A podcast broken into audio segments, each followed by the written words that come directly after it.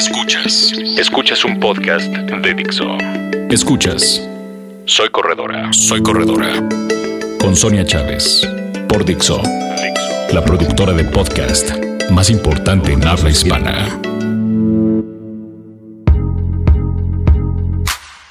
Amigos? Bienvenidos a Soy Corredora aquí en Dixo, soy Sonia Chávez y hoy vamos a platicar de los siete alimentos que nutren tu cerebro que obviamente los corredores necesitamos consumir. Necesitamos consumir. Me van a decir, ¿y a mí qué me importa nutrir mi cerebro? No, sí es importante. Para un corredor sobre todo porque mucho de lo que nosotros hacemos no solo tiene que ver con la parte física, sino también con la parte mental. Acuérdense que una carrera, el 90% es físico, pero el 10% es totalmente mental y es el que decide si terminamos o no una carrera. Entonces, no le resten importancia la salud de su cerebro ni a la salud mental en un corredor, porque la verdad sí es muy importante. Y hoy les voy a platicar de estos siete alimentos que necesitamos consumir forzosamente todos los corredores. Todos los corredores.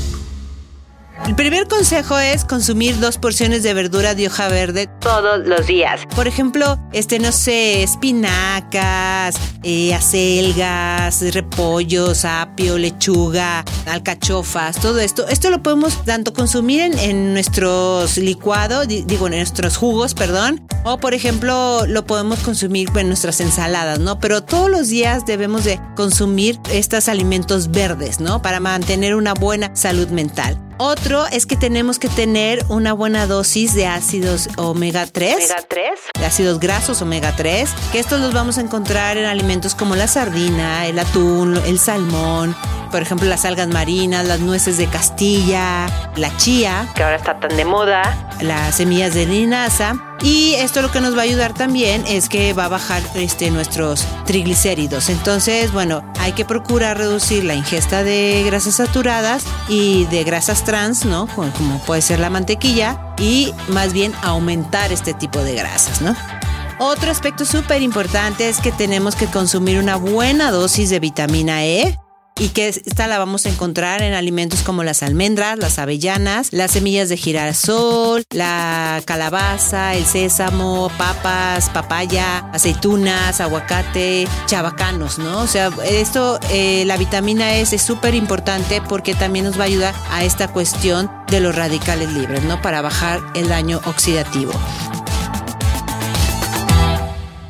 También tenemos que aumentar nuestra ingesta de vitamina B porque esta es súper importante. Digamos que en términos más aterrizados es la que nos ayuda a evitar esta parte del estrés, de la tensión, de la ansiedad que nos puede provocar no solo el entrenamiento, sino nuestra vida diaria, ¿no? Entonces, consumir una buena dosis de vitamina B al día nos va a ayudar a esto. ¿Y dónde la vamos a encontrar? Bueno, pues en los lácteos en los huevos, la carne de res, el hígado, el pollo, las legumbres, los cereales fortificados, ¿no? El pan de trigo integral, todos los granos enteros, los pepinos, las nueces, los espárragos, los plátanos.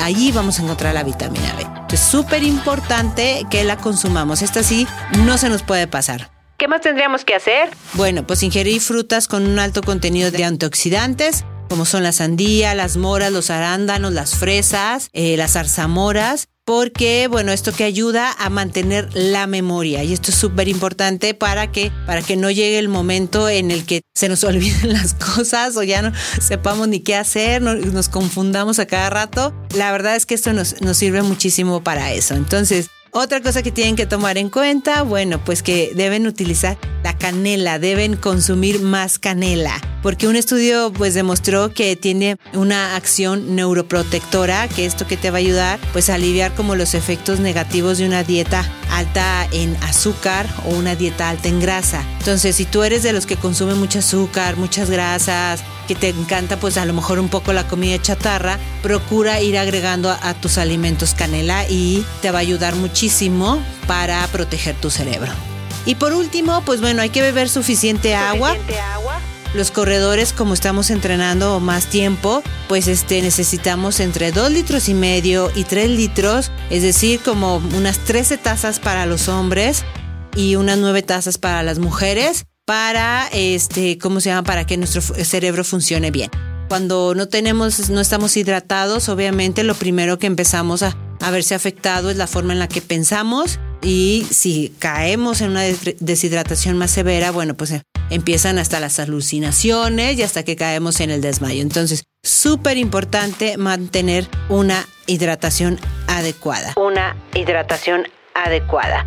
Y bueno, de esto de lo que se trata más que nada es este que mantengamos nuestro cerebro activo. No solo con, no solo la carrera nos va a ayudar a eso, yo también les recomiendo que hagan ejercicios como de, de estos de rompecabezas, de crucigramas, de todas estas cosas, para que, para que no pierdan, digamos, ese, ese trabajo que tiene que hacer y que, bueno, al final de cuentas, mientras tengamos un cerebro más saludable, obviamente va a ser mucho más fácil para nosotros que el cansancio nos afecte menos y que podamos cruzar la línea de meta. Aunque no crean que es importante, de verdad que nutrir al cerebro sí es un punto básico en la vida de un corredor.